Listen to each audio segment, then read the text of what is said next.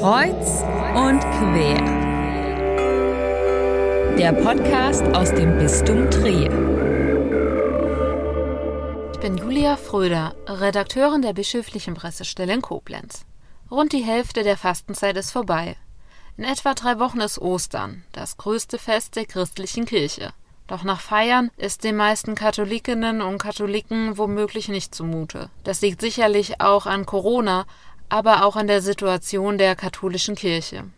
Ich habe Angst, dass wir es nicht schaffen. Angst, dass der ganze irdische Kram, wie die schleppende Aufklärung der Missbrauchsfälle und die Machtvorstellungen der Kirche, die gute Botschaft niederreißt. Angst, dass Menschen, die sich noch zur katholischen Kirche oder ihren Einrichtungen bekennen, beschimpft, ausgegrenzt oder als naive Schafe ausgelacht werden. Denn momentan werden alle tollen, engagierten, ehrlichen Mitarbeiterinnen und Mitarbeiter in Geiselhaft genommen für grausame Verbrechen. Und mir selbst geht es auch seit einiger Zeit so. Wenn ich Leute kennenlerne und ihnen erzähle, dass ich Redakteurin der bischöflichen Pressestelle bin, kann ich mir gewiss sein, dass eine Diskussion oder zumindest ein mit Unverständnis gekennzeichneter Kommentar folgt. Ich muss es zugeben, und darauf bin ich nicht stolz, aber wenn ich weiß, dass es bei flüchtigen Begegnungen, wie beispielsweise im Urlaub bleibt, höre ich nach Ich bin Redakteurin einfach auf.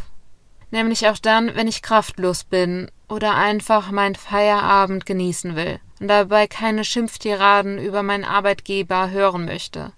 Bei Nachfragen kann man dann immer noch ergänzen, in einem sehr großen Unternehmen arbeite ich in der Abteilung für Öffentlichkeitsarbeit.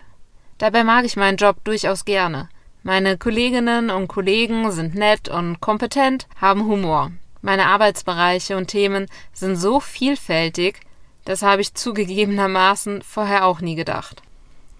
Frauen dürfen nun ganz offiziell Lektorin und Messdienerin sein und die Kommunion ausgeben von Papst Franziskus im Januar 2021, ich wiederhole, 2021 offiziell erlaubt.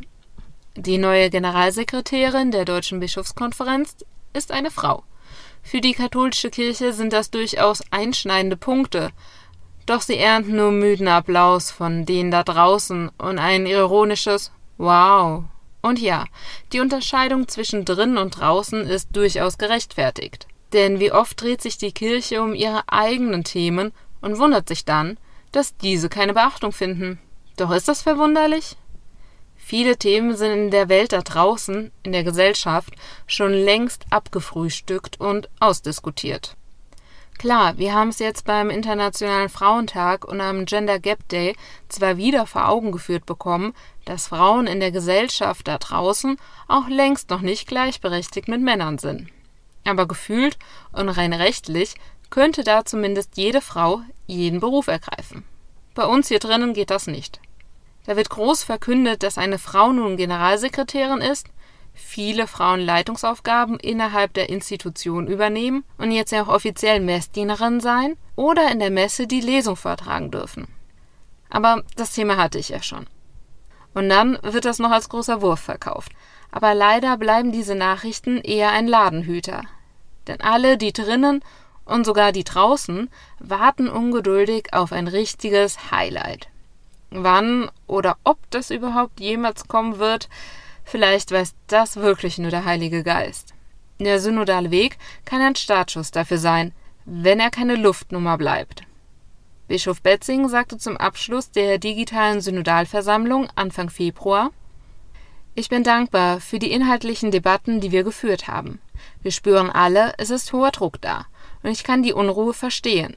Wir haben diesen Weg begonnen und wir werden am Ende Entscheidungen treffen und Beschlüsse fassen. Ich hoffe, er hält sein Wort und diese Entscheidungen und Beschlüsse sind nicht nur kirchenintern relevant, sondern auch Meilensteine für die da draußen. Doch solange möchte ich appellieren, fair zu bleiben zu den Menschen, die sich weiterhin zur katholischen Kirche bekennen, ob beruflich oder privat, da sie glauben, dass noch Hoffnung besteht. Sie glauben daran, dass die Aufarbeitung der systematischen sexualisierten Gewalt und ein Umbau ihrer Kirche noch gelingen kann. Ich rufe dazu auf, fair zu bleiben, den Eltern gegenüber, die ihre Kinder taufen lassen und in einer katholischen Kita anmelden. Fair zu den Paaren, die sich für ihre Ehe einen kirchlichen Segen erbeten.